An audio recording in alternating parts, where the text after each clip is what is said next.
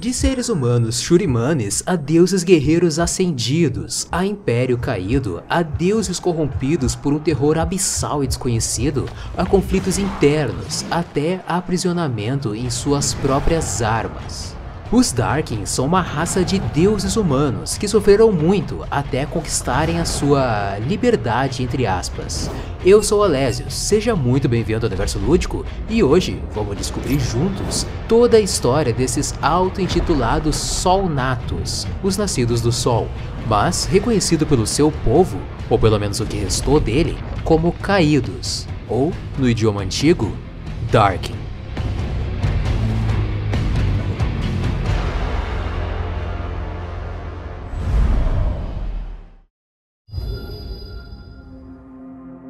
A história dos Darkin começa como humanos no império da antiga Shurima, há milhares de anos. O povo Shurimani acreditava no Sol como fonte de vida e de magia, e isso se refletia na sua cultura.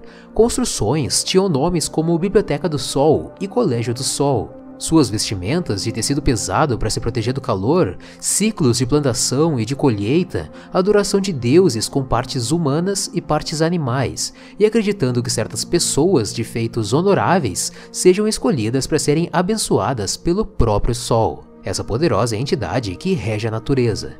Shurima é uma grande homenagem à antiga cultura egípcia.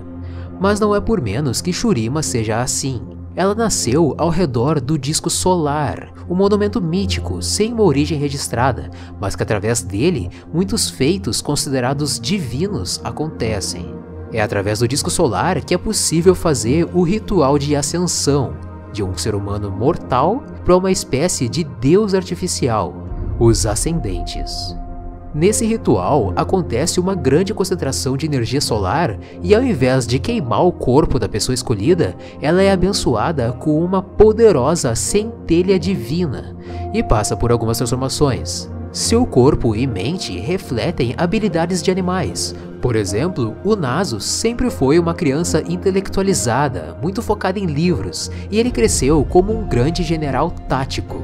Muitas guerras foram vencidas pela sua estratégia, e ele sempre ordenava para manter a cultura daquele povo dominado, porque ele tinha muito apreço e muito respeito pela informação, pela sabedoria e pelas bibliotecas construídas dos outros povos. E o Nasus foi tão importante como um general e tão adorado como um sábio que ele teve a sua própria biblioteca erguida, a Biblioteca de Nasus. E o chacal, o animal chacal, dentro da filosofia Shurimani, representa a sabedoria e a astúcia. Então, no leito da sua morte, o Nasus foi escolhido pelos sacerdotes do Sol para passar pelo ritual de ascensão, e a transformação dele foi em um chacal humanoide, porque a construção da sua vida refletia sabedoria e astúcia, bem como um chacal. Da mesma forma, o seu irmão mais novo, Renekton.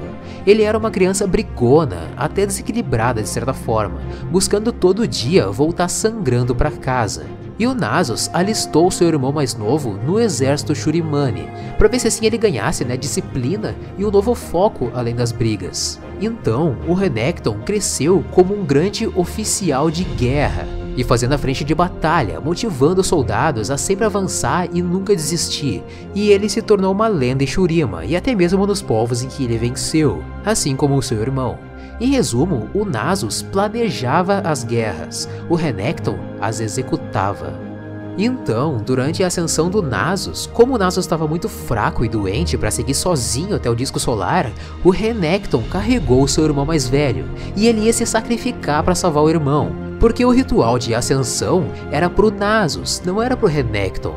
O Nasus era escolhido, de acordo com os sacerdotes. Então a energia solar ia dar ascensão pro Nasus, mas ele ia fritar o Renekton. Porém, não foi bem isso que aconteceu.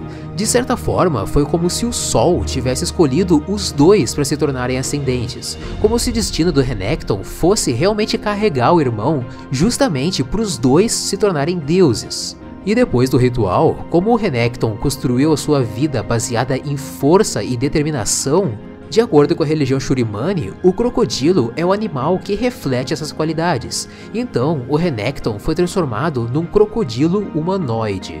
Mas além dessas mudanças físicas, dando certos poderes e habilidades, muito além de um ser humano, a outra transformação é sensorial. A mente de um deus é diferente da mente de um humano, né? Óbvio. Um deus, mesmo que artificial, não tem o mesmo conceito de tempo que um humano. Para um deus, 50 anos, 60 anos não é nada, e os ascendentes vivem por milhares de anos.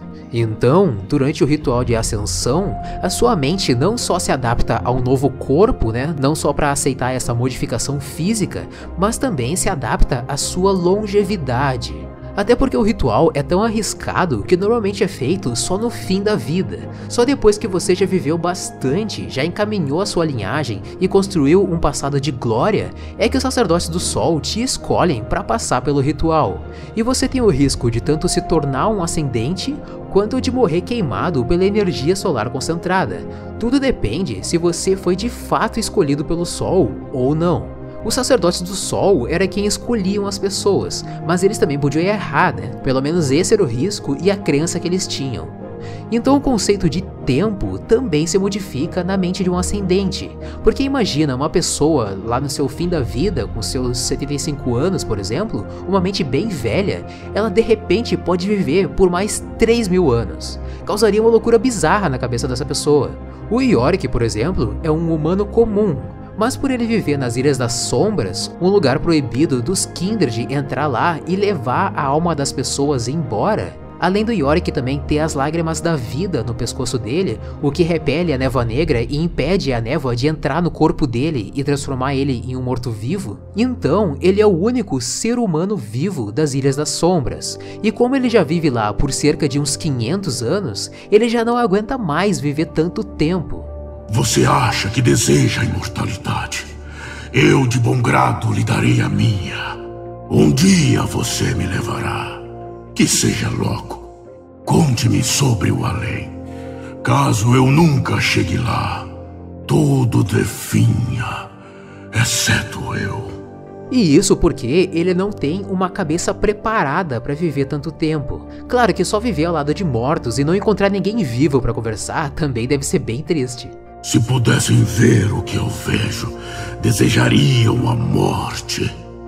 Bom, mas sendo assim, os ascendentes descobrem a sua prepotência.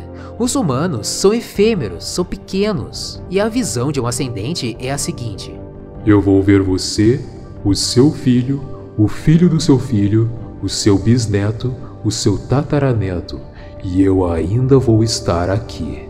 Mas, mesmo assim, eu estarei protegendo e guiando a sua linhagem.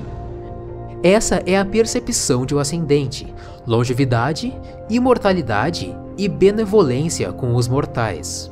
E adorados pelos humanos, quando em vida eles já eram lendas, eles já eram pessoas consideradas quase míticas, de tão heróicas que eram suas histórias, que na hora em que eles se tornam deuses, é como se a personificação da mitologia se tornasse realidade.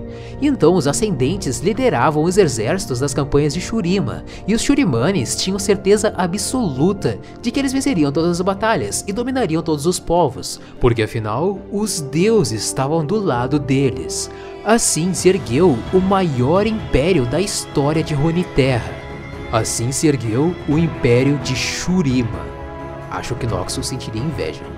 Então nenhum reino sequer imaginava como seria possível vencer deuses, né? Incluindo até o reino de Ikatia.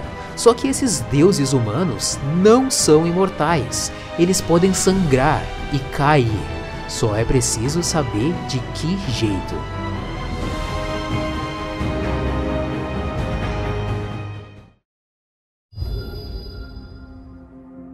Nasus, Renekton, Azir e Zerath não são os únicos ascendentes que existiram, né? Muitos outros homens e mulheres foram ascendidos no ritual do disco solar. Entre eles, Atrox, Rast, Varus e uma mulher considerada pelos próprios ascendentes como a Imperatriz do Sol, Setaka, a Rainha Ascendente. Ela que importava a Shalikar, a arma que hoje é empunhada pela Sivir e que já foi uma peça-chave extremamente importante para a queda dos Darkin. Ela que liderou os ascendentes nessas campanhas de guerra Shurimani. Ela era vista pelos ascendentes como sua rainha, assim como os humanos enxergam adoração pelos deuses guerreiros.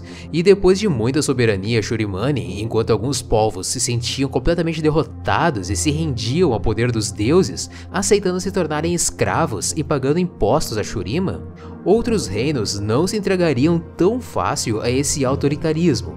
E Katia não possui tanta informação histórica, até porque teve um fenômeno que eu vou contar mais adiante, mas Katia foi um reino que desenvolveu muito bem a sua cultura e sabedoria, assim como Shurima, e eles tinham crenças e religiões lideradas pelo Mago Rei.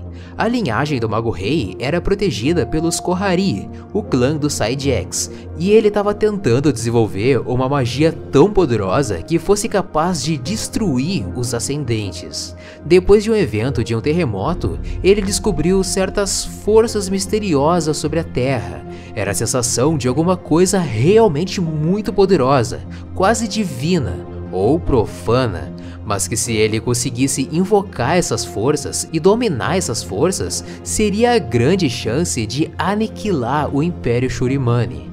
Então o Tyrus, o mestre do Rise, ajudou o Mago Rei, usando as runas globais para invocar e dominar essas forças. Bom, chegando a hora daquela manhã decisiva, todos preparados na fronteira de Ikatia, de um lado Shurimanes com seus deuses guerreiros e liderados pela rainha Setaka, e do outro lado Ikatianos com o Mago Rei, seu clã Kohari e o Mago Tyrus. A batalha começa.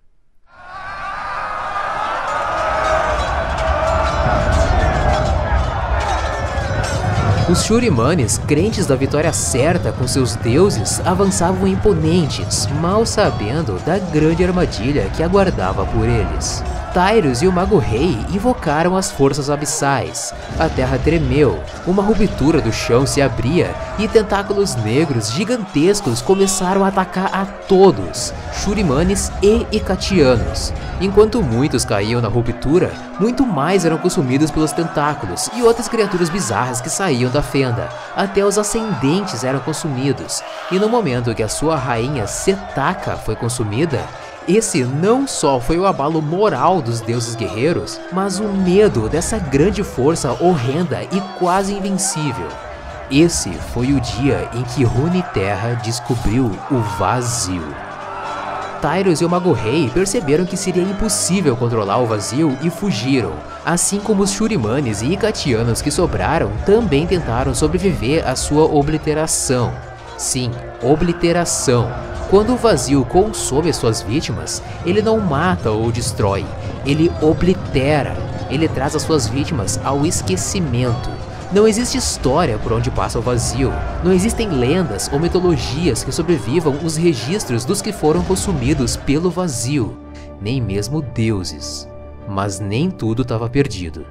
Os ascendentes remanescentes lutaram contra as criaturas do vazio, fizeram elas recuar. Por anos, muitas batalhas foram travadas contra o vazio em suas várias manifestações por Runeterra. Pois é, o vazio não ficou só em Ikatia. Mas voltando à batalha na fronteira de Ikatia, paralelamente também tiveram alguns eventos. O Nasus e o Renekton não participaram dessa guerra, eles eram encarregados de proteger o Imperador Azir, mas o mago Zeraf criou uma distração para eles. Ele abriu um sarcófago antigo que prendia uma entidade de fogo, e o Nasus e o Renekton tiveram a missão de deter essa entidade. O Zeraf, na verdade, queria uma distração dos irmãos ascendentes para quando o Azir fosse passar pelo ritual de ascensão. Assim, o Zeraf tomou o lugar do Azir, matou o imperador e se tornou ascendente no lugar dele. Só que esse ritual não deu tão certo assim. O Zeraf era praticante de magia negra e já existia algum poder interno dentro dele além da ascensão. Além disso, o ritual era do Azir, não era do Zeraf. E essas duas variáveis combinadas, magia negra com ritual trocado, causou um desastre terrível para Shurima. A energia solar irrompeu por toda a capital Shurimani, destruindo tudo, o Nasus e o Renekton retornaram para Shurima e lutaram contra o Azir, mas a única forma que eles encontraram de parar o Mago Ascendente foi do Renekton agarrar o Azir e se enterrar junto com ele enquanto toda a capital Shurimani também afundava em desgraça nas areias. O que antes era um império dourado e reluzente se tornou apenas um deserto. O Nasus, em choque por ter perdido o seu irmão, com o que aconteceu com Shurima e com a falha miserável de Ikatia, ele se exilou e por muito tempo a gente ficou sem saber do paradeiro dele.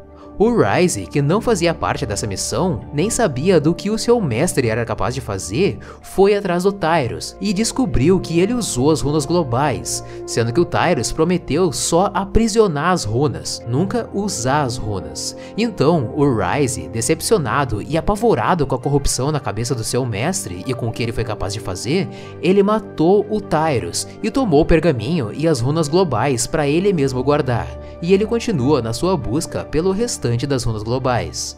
O Zillian é um mago icatiano, mas ele não fazia parte desses planos de invocação do vazio. Ele era recluso nos seus estudos sobre passagem no tempo, e quando aconteceu o desastre, ele na sua torre imediatamente conjurou uma magia temporal para adivinhar todos os finais possíveis dessa guerra.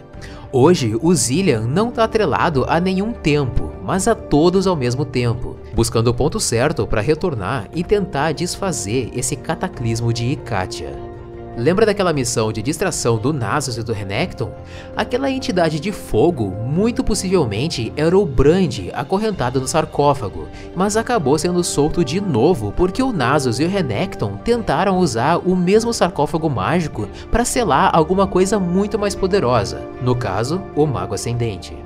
E antes dessa batalha em Ikatia, estava acontecendo as Guerras Rúnicas, que ainda não existe muita informação a respeito, talvez até porque o vazio tenha obliterado essas informações, né? Querendo defender o lado da Riot Games aqui, né? Essa seria uma boa desculpa. Mas o fato é que as Guerras Rúnicas foram a causa dos Darkin, nem que seja indiretamente, afinal, o Tyrus usou as runas globais para invocar o vazio.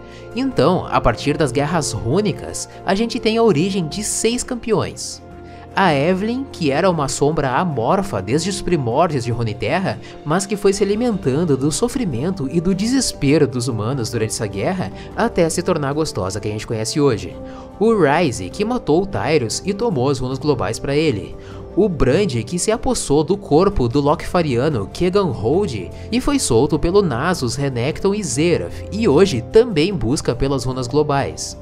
E o Atrox, Rast e Varus, que eu vou falar mais a respeito mais pra frente. Agora, voltando aos efeitos colaterais dessa erupção do vazio, os ascendentes que sobraram não só tiveram que enfrentar o vazio, mas eles também ficaram sem um lar. Shurima estava arruinada, afundada no deserto, essa condição sem pátria, ao mesmo tempo que tiveram contato direto com o vazio, afetou demais na centelha desses deuses. Não vamos esquecer de que por mais que esses humanos tenham ascendido artificialmente a deuses, as suas almas ainda têm sim resquícios humanos, e é isso o que torna eles falhos, egocêntricos, prepotentes, orgulhosos, falhas essas que até mesmo deuses possuem, né? Deuses costumam ser arrogantes e presunçosos, a vaidade vem à cabeça, e o contato constante com o vazio trouxe à tona esses atos falhos e esquecimento do que eles já foram um dia. E ao longo dos séculos, eles mesmos foram modificando a sua própria constituição. Agora, eles não refletem qualidades animais, nem refletem qualidade de nada conhecido, eles agora são reflexos distorcidos de alguma coisa que nunca existiu na lembrança. Eles são deuses caídos em escuridão, irrompidos a uma fome voraz. Eles agora são os Darkin.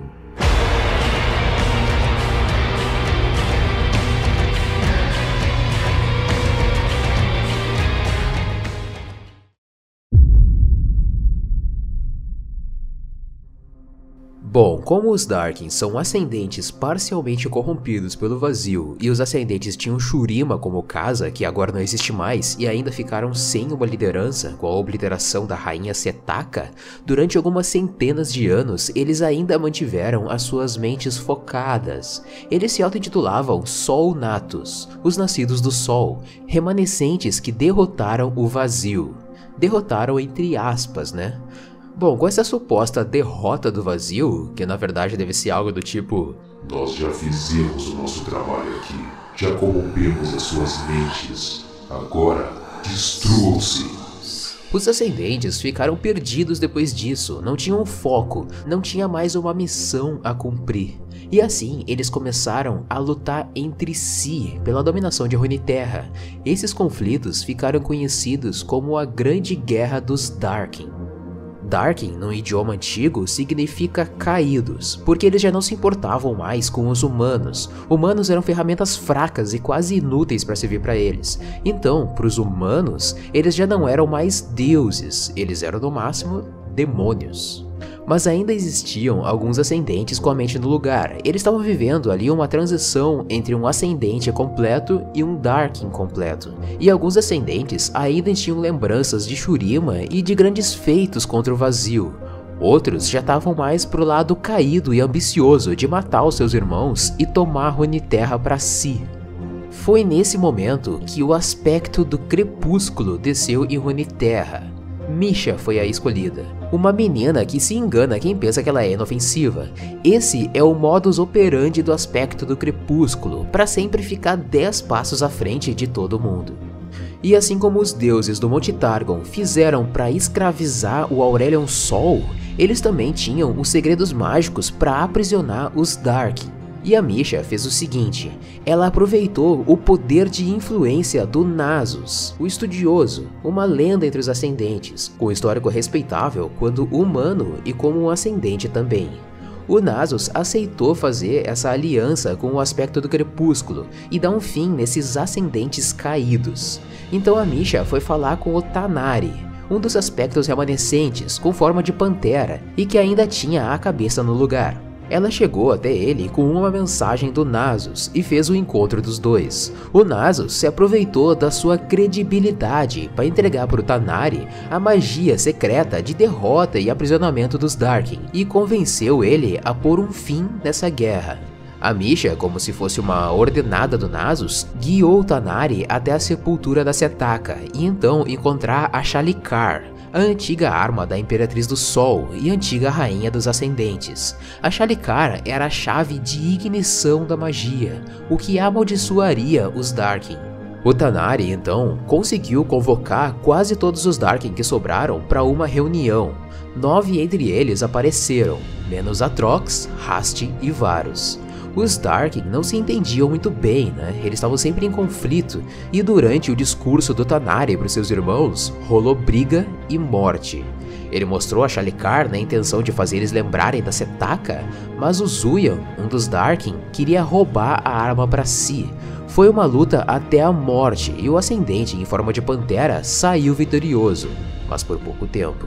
A luta é muito foda, eu recomendo que você leia o conto, sério, a morte do Zuyan é foda demais. Mas durante a luta, o Tanari usou uma magia desconhecida de teleporte, um mini flash muito parecido com a ult da Zoe, que ele aprendeu com a Misha para desviar de um golpe. Isso chamou muito a atenção dos irmãos e eles obrigaram o Tanari a confessar onde ele aprendeu isso. Shabaka e Shabaki, os irmãos gêmeos em forma de corvos e clarividentes, perceberam que a Misha não era bem essa ser humaninha inofensiva que parecia ser ajudando o Tanari. E o Tanari começou a falar do encontro com o Nasus, da Shalikar ser a chave para a futura ressurreição de Shurima, enrolação, enrolação, uma ladainha para ele se posicionar e ativar a magia que traria a destruição dos Darkin. Mas é muito legal esse discurso e eu vou interpretar para você. Poder sem controle nos tornou vaidosos. Nos fez acreditar que nada nos podia ser negado. Isso nos fez maus pastores deste mundo e nós não merecemos ser seus mestres. Outrora chamamos nós mesmos de Batalhão dos Ascendentes. Bom, e o que somos agora? Darkin?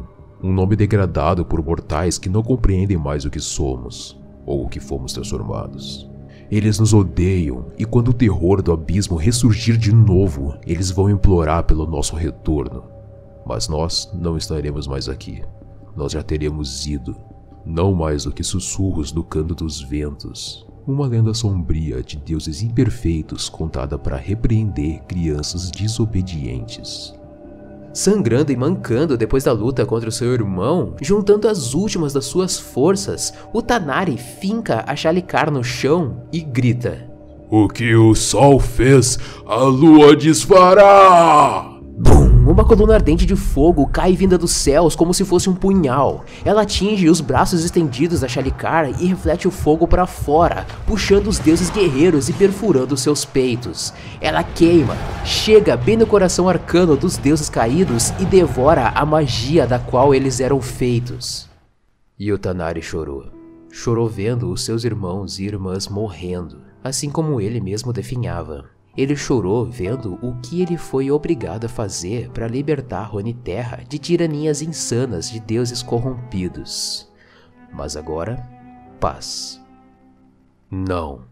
A Misha pegou a Shalikar e entregou para os humanos. O paradeiro atual da arma a gente sabe onde tá, né? Mas a Misha ainda tinha muito trabalho pela frente, precisando destruir o Atrox, o Rast e o Varus que eram os Darkin mais corrompidos e mais poderosos entre eles. E justamente por isso eles não foram na reunião, as suas mentes já não eram mais deles. Então buscando formas de derrotar esses Darkin, contra o Atrox, o aspecto da guerra Pantheon, que na época era uma mulher, era a Pantheon, reuniu um exército e foi lutar contra o Darkin, mas que na verdade era uma armadilha mágica, uma forma de selar a alma do Darkin dentro da sua própria arma. Ele então ficou enclausurado em escuridão, sem poder se mexer. Agora sem membros, o Darkin era só uma arma senciente. E por gerações ele ficou assim, inerte. Uma das piores prisões possíveis, uma verdadeira tortura. Eu não consigo imaginar alguma coisa pior do que viver para sempre, sem poder fazer absolutamente nada. E ele não tinha sequer a capacidade de se matar. Quanto ao Rast, ele também ficou preso em sua arma, que séculos mais tarde seria descoberta por Noxus, e então o Caim, cumprindo uma missão da Ordem das Sombras, roubou a foice Rast para si. A magia das sombras e determinação do Caim mantém ele a salvo do Darkin, pelo menos por um tempo. Cedo ou tarde, um dos dois vai ceder ao outro e foi derrotado por um exército de magos e vastaieses liderados por uma rainha guerreira de armadura dourada de Valoran. Eles aprisionaram o Varus em seu arco, e a rainha passou a usar o Varus como arma. E nos últimos dias de vida, sentindo que ela estava quase sendo dominada pelo Darkin, a rainha pediu para ser soterrada num poço mágico do templo de Palas, em Ionia. Lá, o Varus ficou aprisionado magicamente até o dia da invasão de Noxus em Ionia e Valmar e Kai, um casal de caçadores ionianos, lutaram contra Noxianos na proteção do templo, mas o Kai ficou mortalmente ferido, e o Valmar então levou o Kai até o poço do templo, na esperança de poder curar o seu amado. Só que os dois caindo no poço, junto com o Varus aprisionado, contra as suas vontades, eles fundiram seus corpos e formaram uma nova entidade, Hoje, tanto Varus quanto Val e Kai lutam para assumir o corpo. E o casal, na verdade, busca um meio para desfazer essa maldição Dark.